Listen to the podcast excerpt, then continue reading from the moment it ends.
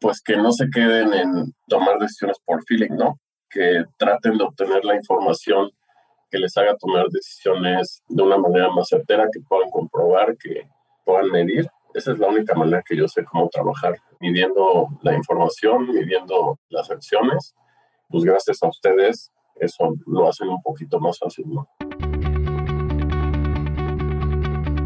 Amazing Retail es el espacio creado por GetIn, la plataforma que cuida la salud de tus clientes y vendedores con su semáforo de saturación.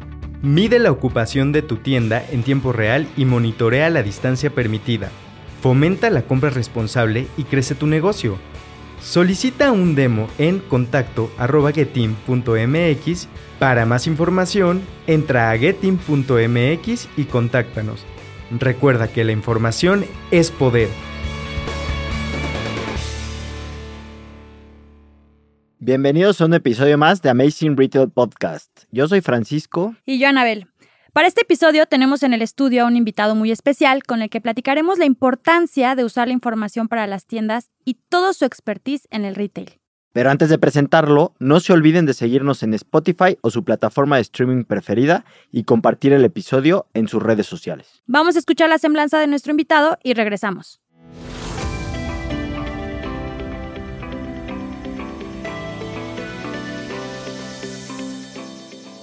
Hoy en Amazing Retail Podcast recibimos a Ricardo Haynes, Senior Marketing Manager en Grupo Gigante.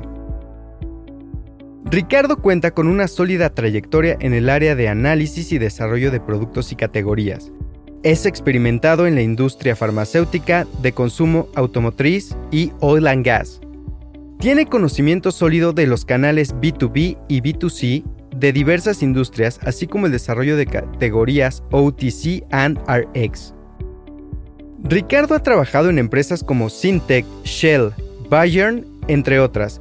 Cuenta con un MBA en Dirección de Empresas por el IPADE y participó en el MBA Exchange Program en la Universidad de Mannheim.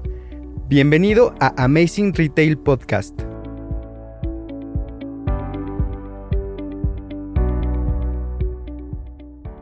Bueno, Ricardo, muchas gracias por tu tiempo. Y por qué no, para dar un poquito de contexto a todas las personas que nos escuchan, nos platicas sobre The Home Store aquí en México. ¿Y actualmente qué estás haciendo ahí para que todos sepamos? Seguro, pues The Home Store es el lugar perfecto para encontrar cualquier producto que necesites para tu hogar, decoración, cama, organización, cocina, baño y mucho más, ¿no? Y yo soy la persona que se encarga de todo lo que tiene que ver con marketing también estoy agarrando toda la parte de e-commerce recientemente. Entonces, sí abarcamos bastantes cosas. La parte de CRM también la vemos nosotros. Perfecto. Ricardo, cuéntanos un poco, ¿cómo usas los datos y también puede ser de la plataforma de Getin y seguramente tienes otra información a tu favor? A mí lo que me gusta de esta plataforma es que no se limita a contar personas que pasan por la puerta, sino que te da información de flujos del centro comercial, cuánto tiempo se quedan en la tienda, el porcentaje de atracción derivado de los paseantes que están enfrente de la tienda y datos que, que si tomamos de venta podemos cruzar para tener KPIs de performance en el staff. Eso nos resulta muy útil porque convierte la conversación que antes era muy, digamos, de feeling, lo convierte en una conversación en la cual uno se tiene que basar en los números justo acabas de decir algo muy, muy importante e interesante, el tema del feeling. Y mi siguiente pregunta iría un poco alineada a este tema. ¿Qué indicadores consideras relevantes para una tienda, en este caso de Home Store, justamente para quitar ese feeling de la cabeza? Pues depende qué quieres medir, ¿no? O sea, si lo que quieres medir es ya sean las actividades de marketing o la situación en el país o cerca de la plaza, nos estamos fijando en el porcentaje de atracción, ¿no? Este indicador ha sido últimamente muy relevante porque estamos viendo que la gente sale, que se está eh, quitando el miedo de salir, pero que está guardándose el dinero, ¿no? Entonces, la atracción te permite ver que tanto la gente ya no le tiene miedo a, a salir a comprar cosas que no sean de primera necesidad. Y si quieres ver más indicadores relacionadas con el performance, pues ves la revención, que son la gente que te compra de los que entran, Y los artículos por ticket también nos ayudan a, a empujar un mejor performance en las tiendas. El otro factor que también es importante es la comparación entre tiendas, porque puedes tú tener una mejora contra la semana pasada, pero no necesariamente contra las otras tiendas. Entonces tienes que cruzar tiempo y tiendas, ¿no? Súper bien, Ricardo. Oye, platícanos un poco, ¿cómo le has hecho para lograr permear esta información y que la usen a su favor tu equipo? ¿Qué metodología has implementado o qué, qué estás haciendo? Tenemos una junta cada semana en la cual se hablan de muchos temas que no tienen que ver con esto, pero en la cual yo meto los KPIs que les platiqué, los meto a la conversación y nos ayudan a entender la situación de cada tienda y del negocio en general. Entonces, yo creo que la clave es que sepas usar la interfase, que sepas bajar la información e interpretarla para que después la gente que está más en contacto con la parte operativa pueda bajar las recomendaciones.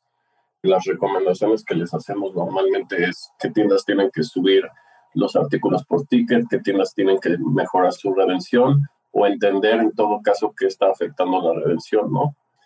Por otro lado, también tratamos de entender alguna tendencia, si el negocio trae tendencia positiva, si no es el caso. Entonces, la clave es utilizar la información, saberla interpretar y tener a la gente correcta en la junta para que todas esas recomendaciones se bajen a la operación. Se ejecuten. Y creo que, digo, aquí cambiando un poquito el tema, en un tema que no podemos dejar a un lado, que es justamente el antes y el después de todo el tema del COVID, ¿no? En cómo ha, impactado esto a sus tiendas. No sé si tú nos pudieras contar un poco el tema de la importancia, que lo has venido mencionando, pero cómo cambia la realidad, cómo te cambia la forma de ver las cosas, el tema de la información y más en estos momentos que nosotros lo que vemos y también con muchos clientes, esa falta de respuestas, ¿no? Porque ya nada es como era antes. O sea, ¿tú cómo estás viendo esta, lo que le llaman nueva normalidad? Que ya mencionaste un poquito, que la gente ya está perdiendo el miedo, pero ¿hacia dónde crees que va? ¿Hacia regresar, no regresar? O sea, ¿qué es un poco lo que ustedes perciben? Yo esta herramienta la vi relevante desde antes si recordarás, estábamos platicando sobre la instalación antes de que empezara la pandemia. ¿Por qué? Porque yo vengo de posiciones donde estoy acostumbrado a medir mi performance o medir una recomendación por datos. Entonces, algún un problema con el que me topé cuando llegué es que no había datos confiables o digamos que se miran de una misma manera en todas las tiendas y eso afecta la manera en la que yo puedo dar resultados, en la que la operación da resultados. Y es una necesidad que cubre con o sin pandemia. ¿Para qué nos sirve post pandemia? Pues para ver la recuperación, para entender todo este ambiente que todavía no sabemos bien si regresaron, si no regresaron, si están comprando, si no están comprando. Pues la única herramienta que tenemos para tener visibilidad de eso es los zapatos en las tiendas. Entonces, lo que te digo que yo interpreto recientemente es que las categorías de primera necesidad probablemente no, que no han sufrido toda la pandemia, probablemente siguen relativamente bien. Las categorías más especializadas, pues tienen que ver cómo se mueve esa afluencia y si la gente está comprando o no está comprando. Oye, Ricardo, ¿y cuál crees que sea el futuro de la industria del retail y sobre todo enfocado en tiendas físicas. ¿Tú cómo lo visualizas? Yo lo visualizo como una, tienes que verlo como un negocio total, la parte e-commerce y la parte de tiendas físicas, ¿no? Algo que estamos tratando de hacer de la manera correcta es ofrecerle al cliente la mayor manera posible de encontrar nuestros productos, ya sea si quieres una experiencia, si quieres salir de tu casa están las tiendas, donde además vas a encontrar todas las medidas de higiene que requieres para sentirte seguro.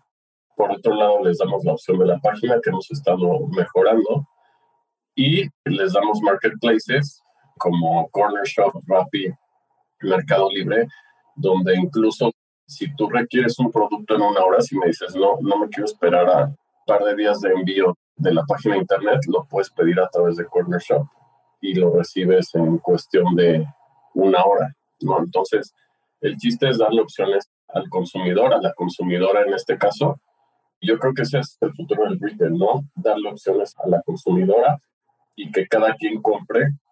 Y, y que un poco alineado con lo que vienen diciendo y se viene hablando mucho de la omnicanalidad, ¿no? Que justamente englobas, es como todo es parte de lo mismo.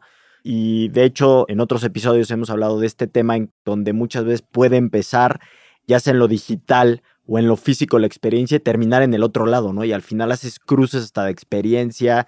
Nos decían por ahí un cliente que si una persona iba a una tienda física y no encontraba el producto en ese momento, ahí mismo se lo podían vender por medio del e-commerce y le llegaba al día siguiente a su casa, ¿no? Entonces, pues al final la experiencia empieza en la tienda y termina en el canal online, ¿no? Entonces justamente es como ver cómo se pueden cruzar de alguna manera estos dos canales. Y justo aquí hablando un poco de recomendaciones, con tu experiencia, si nos puedes platicar alguna estrategia ya de marketing como tal que tú consideres que les ha funcionado muy bien, o sea, que digas, mira, esto nos funcionó increíble, que se pueda compartir al auditorio, algo relevante que quieras compartirnos en ese sentido. Pues mira, mucho de lo que hacemos hemos tenido dificultad en ponerle un número exacto para decirte cuánto influyó positivamente en lo que tratamos es de que nos haga sentido en cuanto al target y en cuanto a la localización, ¿no? Tratamos de que no haya desperdicio en las actividades, es decir, no pautar en medios donde no está el target, no gastar en medios donde, digamos, no tenemos tanta probabilidad de que nos visiten, esa es nuestra lógica para lograr que las acciones tengan impacto y hagan sentido, ¿no? Obviamente la migración a catálogos digitales y cómo los impulsamos también ha sido una parte fuerte. Y yo creo que es una parte bastante dinámica. O sea, yo tengo un plan de medios que constantemente le estamos tratando de hacer ajustes para adaptarnos a esta situación donde, digamos, en un año normal tú podrías medir de una manera más certera el impacto Ahorita pues yo creo que se trata de ser muy disciplinado con impactar a tu target, pero no estático. Pues Ricardo, muchas gracias. Ya estamos acercándonos al final de este capítulo y siempre nos gusta concluir con una reflexión o un consejo para nuestra audiencia. ¿Qué te gustaría como recomendarles? No conozco la naturaleza de su audiencia, pero si estamos hablando respecto al uso de datos para toma de decisiones en retail, que me imagino que tiene algo que ver con eso, les diría pues que no se queden en tomar decisiones por feeling, ¿no? Que traten de obtener la información que les haga tomar decisiones de una manera más certera, que puedan comprobar, que puedan medir. Esa es la única manera que yo sé cómo trabajar, midiendo la información, midiendo las acciones. Pues gracias a ustedes, eso lo hacen un poquito más fácil, ¿no? Muchas gracias, Ricardo, igual por tu tiempo. Y ya para concluir, si quieres, pues decirnos ¿Qué podemos esperar para un futuro de The Home Store? Algo que quieras comentarle a la audiencia de las tiendas, ¿qué podríamos esperar? Yo creo que lo que van a ver de nosotros es tratar de maximizar la experiencia en tienda para la gente que quiera visitarnos presencialmente, porque creemos que no todos en la categoría de decoración y hogar se sienten cómodos comprando en línea. Entonces, si alguien pasa a visitarnos, va a encontrar una muy, muy agradable experiencia a nivel surtido de producto, atención al cliente. Y si lo que están buscando es una experiencia online o, a través de una aplicación, pues búsquenos también, ¿no? O sea, tenemos una oferta muy completa de todas las categorías y felices de que nos visiten en cualquiera de nuestros canales. Pues muchísimas gracias, Ricardo. Muchas gracias. Gracias a ustedes. Que estés muy bien, cuídate. Bye. Nos vemos, adiós. Bye bye. Muchas gracias a todos por escuchar el episodio de hoy y recuerden seguirnos en nuestras redes sociales arroba getting-mx y en nuestra página de internet getting.mx en donde pueden consultar también todos nuestros episodios y más artículos que los ayuden a mejorar sus tiendas. Recuerden escribirnos y mandarnos todas sus preguntas con el hashtag Amazing Retail Podcast en cualquiera de nuestras redes. Los esperamos el siguiente martes en punto de las 6 con un nuevo episodio de Amazing Retail Podcast.